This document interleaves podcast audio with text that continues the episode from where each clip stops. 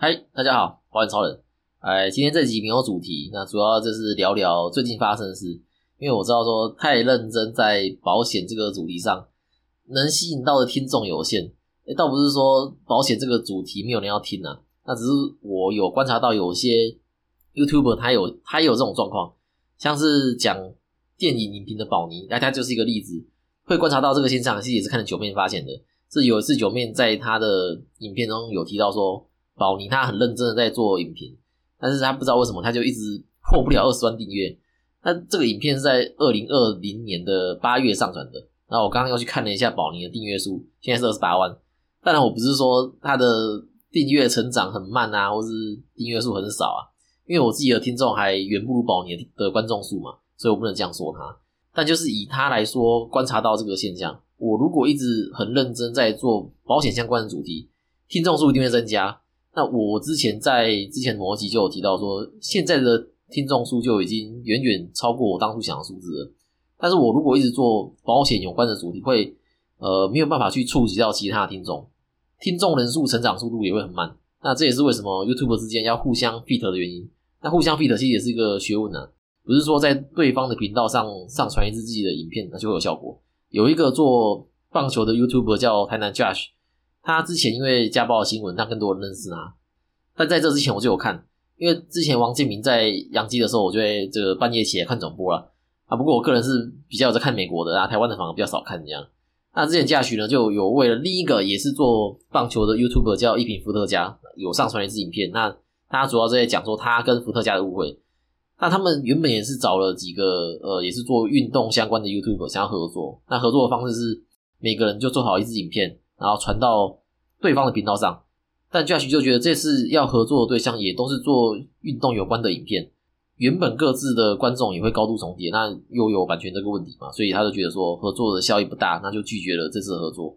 那如果今天合作对象如果是不同主题的 YouTube 的话，假如说可能三个人里面，那有人可能是做山西开箱，有的人可能是做美食旅游，哎那我觉得驾学他可能就会跟对方合作，因为各自原本的观众群不同嘛，会看美食旅游的，哎，未必会看棒球跟山西开箱。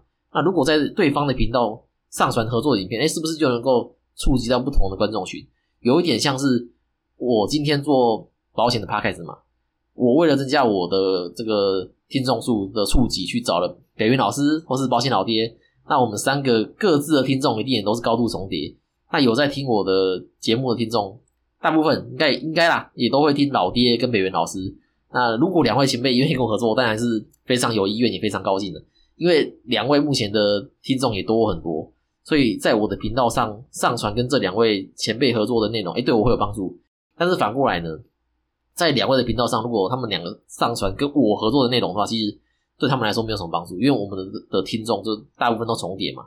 那说到棒球，又说到电影，那我推荐一部有关棒球的电影，叫《Moneyball》，那中文叫《魔球》啊，它是由布莱德比特主演的，它是剧情片。那故事是奥克兰运动家队的球场经理比利，他是看他是如何用这个颠覆传统经营的模式来帮球队赢球。因为一般球队在找球员都喜欢找什么？找这个这个打击率高的嘛，找这个全力打多的嘛。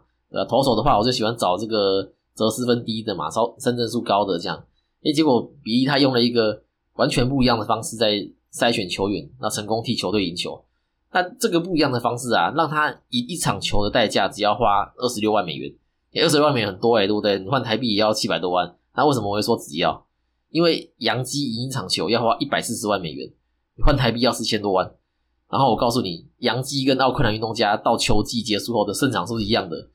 洋基没有因为花比较多钱去找明星球员就赢比较多场。那这边的花费指的是给球员的薪资。那大家都知道，杨基喜欢找明星球员嘛，会花大钱把球员买过来，然后希望帮助球球队赢球。所以养鸡队的薪资、球员薪资啊，全部加起来就很高。那这样子的情况底下，每每赢一场的代价也就越大，有点像是买股票啊，就是大家都会看这个季线、月线嘛，还有会看什么美股盈余 EPS，有的人会去看三大法人的买卖超。哎，结果我今天跳出来一个股神。用了一个完全不一样的方式找出标股的的这种感觉，哎，我没有要要拉大家进那个股票群组，现在很多这种诈骗，大家不要被骗了。那总之，这部电影《魔球》就推荐给大家。那最近呢，我在一个讨论理赔的群组，那这个群组里面有有各家公司、各家保健的业务员。那我在里面就看到一个很低能的发言，里面有一个保健业务跟大家说，他都教客户新生儿的二十一项先天性疾病的筛检啊，要等到保险过了之后才要做。那结果呢，医生要客户去签这个切结书，他家有这个妈妈啦，这个这个产妇去签切结书。那他把这个切结书的内容就传到群组，问大家怎么办啊？要要勾哪一个啊？这样。那这个我之前在新生儿的保单规划那一集有提到，新生儿的二十一项先天性疾病筛检是一定要做的，你不能因为保险就不做这个筛检嘛。那为了遏制这个歪风，主管机关也特别发函说明，保险的疾病能耐期啊，疾病能耐期通常是三十天，那投保后的三十天内的任何疾病啊都不在理赔范围。主管机关后来就说。呃，刚出生投保新生儿啊，对于这二十一项疾病没有等待期的问题，意思是你在三十天内的等待期筛检出这些疾病，哎，保险公司还是要负理赔责任。这个规定是在一百零一年，金管会就已经有通知各保险公司，只是没有想到十年后今天，哎，还是有个那么低能业务在那边误人子弟。呃，而且这个业务还说他们都是这样教客户的。好，我不敢说这间公司的业务都是低能，但是有非常大的几率是他在这个通讯组里面的业务都是低能。他这样子已经是建议或协助劝诱新生儿的父母不进行或者延后新生儿的筛检，哎，最低要停招六个月哦。这个停招处分呢，也是要让业务不要去误导客户。在去年一百一十年定的，这印证了一句话，叫“树大有枯枝，人多白痴”。那这也是为什么我觉得保险可以做的原因之一啊。因为呃，保险业虽然因为疫情关系，从业人员从过去四十万人到今年二月剩二十多万人，那也还是很多。他一定还有不少业务在那边误人子弟啊！他每个人都会犯傻犯错然后我自己当然也说也也是会犯一些很愚蠢的错，但是要客户为了投保保险而不去做该做的检查，我觉得真的太夸张了。那在脸书的社团上，也常常看到有些业务为了业绩哦，不惜增加自己的业障，有的会叫客户把已经承保的失能险解掉，改投保终身医疗或终身手术。那这个业务很可爱，或者是我也要说他很低能，他的理由是。私人理赔要符合一到六级产太难了，不像终身医疗，只要住院就能赔。关于终身跟还本的讨论，我之前有做过两集，结论是，除非你有钱到有遗产税的问题，不然大部分人其实是不适合终身或还本的险种。讲到私人，最近讨论度比较高的是台新人寿，台新的前身是保德信，那保德信它主要是卖寿险闻名，那这个方向是好的，因为台湾人的寿险保额的确都偏少。那政府为了鼓励大家投保寿险，才跟保险公司商量，出一个比终身寿险便宜，但是有额度跟张数限制的小额寿险。那我们都简称小额。哎，小额也是终身的，但它的保费就大概是呃一般终身寿险的七到八折左右。但是一个人最多就投保三张或七十万的保额。意思是，如果你今天你第一张的小额寿险的保额就已经是七十万的话，哎，那你就不能再投保第二张喽。呃，反正它就是最多就是三张，然后加起来七十万这样。那台新为了转变成台新金控，那他还需要一家保险公司，所以他就合并了保德信，改成台新人寿。那虽然有出事，那大家兴奋了一下，但是呢，我看了之后呢，哎，我就喜了，因为他的续保年龄只要只能到六十五岁，真的太少了。现在台湾人的平均寿命都已经超过八十了，那只能续保到六十五岁的失能险，是明显不符合台湾人的需求啊。那从商品的变化其实也看得出来说，哪些会让保险公司赔钱，哪些会让保险公司发大财。那很明显的，失能险就是会让保险公司赔钱的商品嘛。失能险从推出到热卖再到消失，整个周期啦，大概只有七年。当然，现在除了台新以外啊，康健、宝诚、安达也都还是有失能可以买，但是跟之前可以买的失能险就差很多。那会让保险公司赚钱的商品就是终身医疗还有终身手术。为什么？我们简单来算一次：假如三十岁的女性呢要投保终身医疗，一年的保费假如说两万块好了。那缴费二十年就等于说你缴四十万嘛。如果最后没有用到保险身故的话，哎，你还可以领回保费，而且还加计利息，哎，听起来很棒。哎，但是如果你有用到保险的话呢，你要扣掉已经领的理赔哦。就假如说我理赔我请了十万，最后身故能领回的金额要扣掉这十万哦。那讲到这里就会有人发现说，保险公司理赔给你的理赔金啊，其实就是你缴出去的钱，它只是原封不动还你。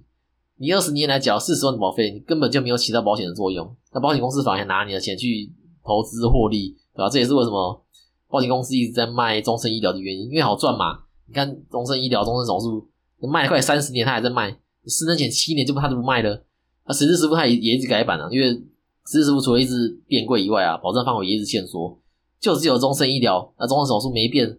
那更详细的计算呢，可以去听我的第十五集的终身患者的秘密这一集。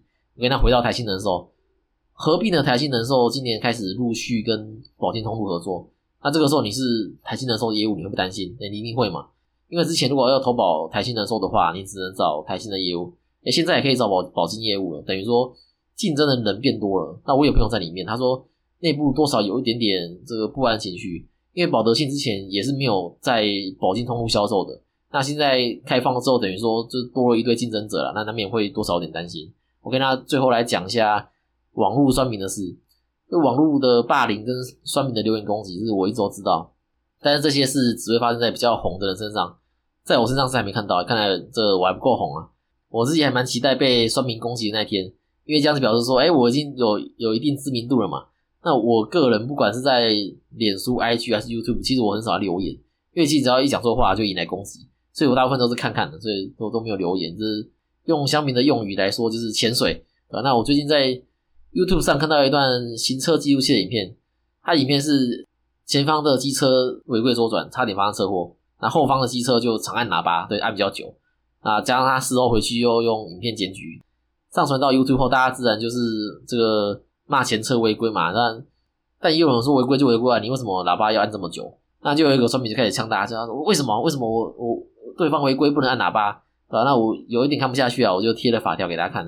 哎，其实是有规定的，有规定喇叭的使用情况跟方式。你真的要按喇叭的话，不能连续三次，你每次的时间你不能超过半秒钟。那这个规定在《道路交通安全规则》的第九十二条。那我还蛮惊讶是，整个讨论上哎都没有人提到这个规定，那只有我把这个法条完整贴出来。那我想说，哎，贴出来可以解决大家的疑惑嘛？哎，结果这个算命反而回我说：“这这谁理他那么多啊？管他喇叭几声，这个这个规定脑子有洞吧什么的。”然后就开始继续在下面质问其他人说：“为什么不能按喇叭？”这样，呃，好啦，看来说明就是这样。那就算你已经提出了有力的证据，你还是会被质问，而且这个完全不能理性的沟通。然后他都是因为都是情绪化的发言，所以我后面就没有再回他了。今天先到这边，那有什么问题的话可以留下评论告诉我。那我会在每一集的最后呢念大家的留言。那我们就下次见，拜。